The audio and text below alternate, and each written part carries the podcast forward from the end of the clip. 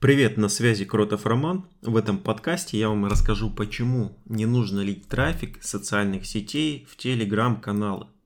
Я тестировал таргетированную рекламу и наблюдал за другими каналами, использующими этот инструмент продвижения.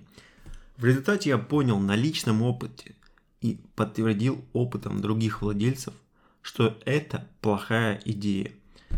Кто бы что ни говорил – Таргетологи показывают красивые цифры с низкой стоимостью привлечения читателей. Но на этом весь фурор заканчивается. Конечно, им без разницы. Они продали свой трафик вам, да, показали красивые цифры и все. А что дальше с этим делать? Во-первых, аудитория привыкает к одной среде обитания и не готова вынужденно адаптироваться к другой.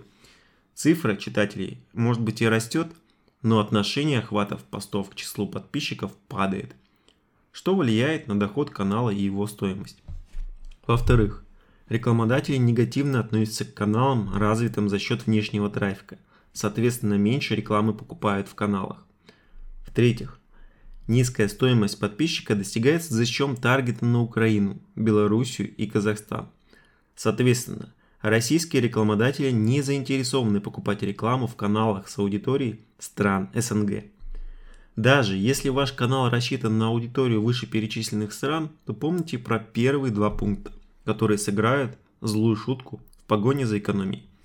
Кстати, в телеграм-каналах, у которых больше тысячи подписчиков, появилась кнопка статистики, в которой можно посмотреть, а, откуда был а, привлечен подписчиков откуда приходят просмотры и так далее. Много детальной статистики, как раз для тех, кто хочет а, продавать рекламу на своих телеграм-каналах.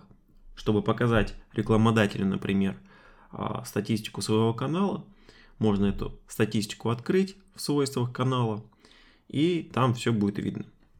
На этом все. Подписывайтесь на мой телеграм-канал.